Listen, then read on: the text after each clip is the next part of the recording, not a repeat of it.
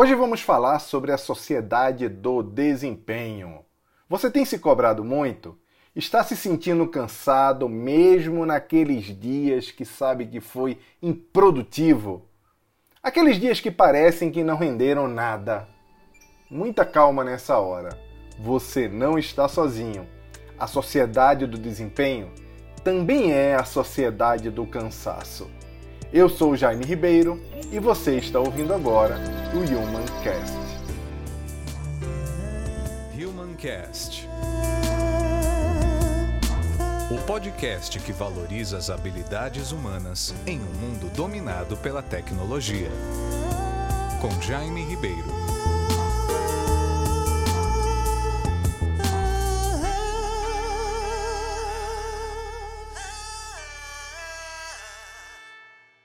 Nós deixamos de ser a sociedade do controle e nos transformamos na sociedade do desempenho.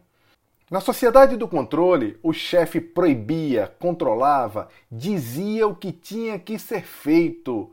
E isso de alguma forma era mais simples para todo mundo, porque o sujeito, por meio da obediência, entregava o que se esperava, e o reflexo daquilo era o esgotamento físico, o cansaço. Depois de um dia de trabalho, depois de um dia de obediência, de executar o que se mandava fazer, era só descansar. Após o repouso, estava tudo bem. Você estava pronto para mais uma jornada. Na sociedade do desempenho, as coisas são um pouco diferentes. O indivíduo tem responsabilidade própria, tem direito à iniciativa, tem autocontrole, pode inovar. Contudo, também se cobra mais, também se autocontrola, como eu falei. Mas esse imperativo do desempenho, quando a pessoa se cobra a performance, quando ela não precisa de ninguém para exigir que ela entregue resultado, tem produzido também pessoas depressivas, ansiosas e até mesmo com síndrome de burnout. Agora somos sujeitos de performance e produção. Até na vida pessoal, recheada por interações nas redes sociais, acreditamos que as coisas só estão boas quando os likes vêm. Quando pessoas aprovam o que você faz, ou posta, ou simula, não há mais uma vida livre de performance.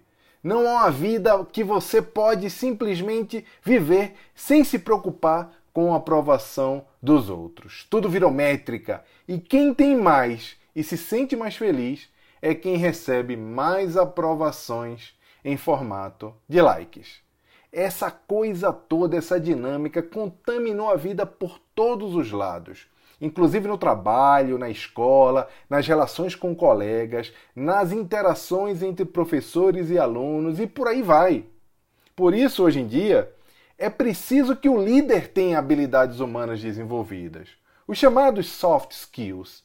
É preciso que o líder tenha cuidado e empatia com as pessoas de sua equipe, com o time que se cobra tanto, formado por indivíduos que se pressionam por resultados melhores, ou porque querem promoção, ou porque querem destaque, ou apenas pela vaidade de se achar melhor que os outros. O próprio líder lida com sua autocobrança por resultado, por performance. Na sociedade do desempenho, quem não performa, quem não é visto como bom e destacado, pode adoecer. Adoecer de verdade. É o que os especialistas chamam de doenças neuronais. A depressão, crise de ansiedades e o burnout que eu falei agora há pouco também. Todos nós precisamos calibrar a pressão social, a pressão dos superiores no trabalho e a própria autocobrança. Esse é um equilíbrio difícil de fazer, mas importantíssimo para que possamos transitar de uma forma mais tranquila nessa jornada chamada vida. Um líder, por exemplo, não pode repassar toda a carga que vem dos seus superiores para as pessoas do seu time. É preciso agir com responsabilidade a essa exigência de superprodução e de super desempenho. É preciso cuidar das pessoas. E para quem é da educação, essa exigência é muito maior. Existe uma expectativa que o professor resolva todos os problemas de formação humana que são oriundos das estruturas familiares e das relações sociais. A vida do professor atual não é nada fácil. Os educadores de antigamente lidavam com várias questões. Isso é verdade. Já não era muito fácil a vida do educador. Mas antigamente não tinha grupo de WhatsApp de pais. Alguns dizem que esses grupos parecem sindicatos infernais.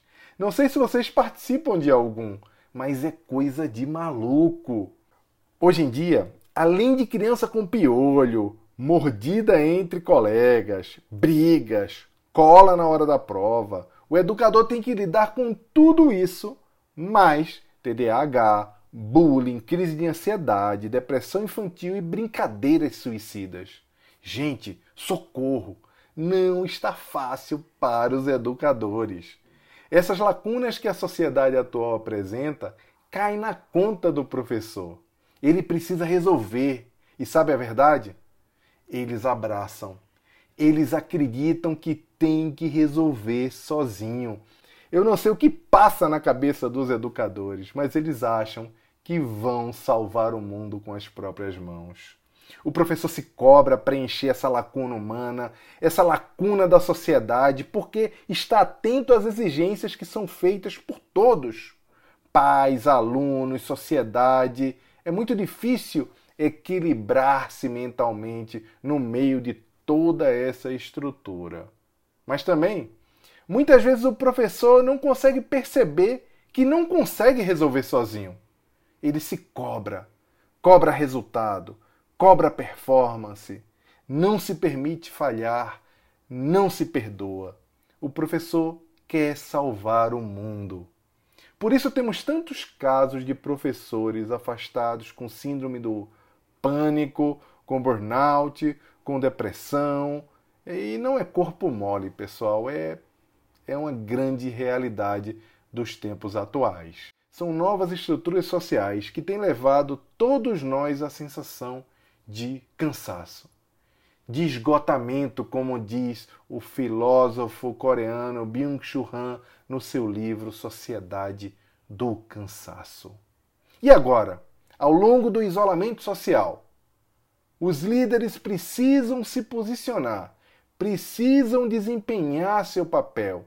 Os professores precisam se redesenhar, reaprender as suas funções.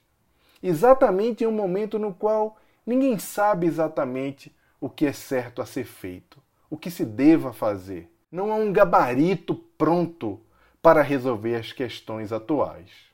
Mas, pessoal, como eu falei lá no início, calma aí. Eu tenho um conselho para vocês.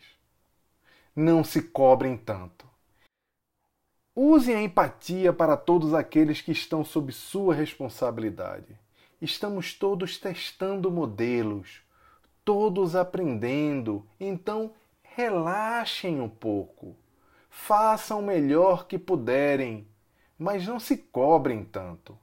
Vocês não podem carregar o mundo nas costas. Cuidado com o cansaço da sociedade do desempenho. Não se cobrem tanto. Cuidem de vocês também. Se você gostou desse conteúdo, compartilhe agora com seus amigos e quem quiser ter mais contato com o que eu escrevo e falo por aí, basta me buscar no YouTube ou no Twitter como arroba Jaime Ribeiro JR ou me seguir no meu canal no Telegram que se chama Século 21 por Jaime Ribeiro. Até mais, pessoal!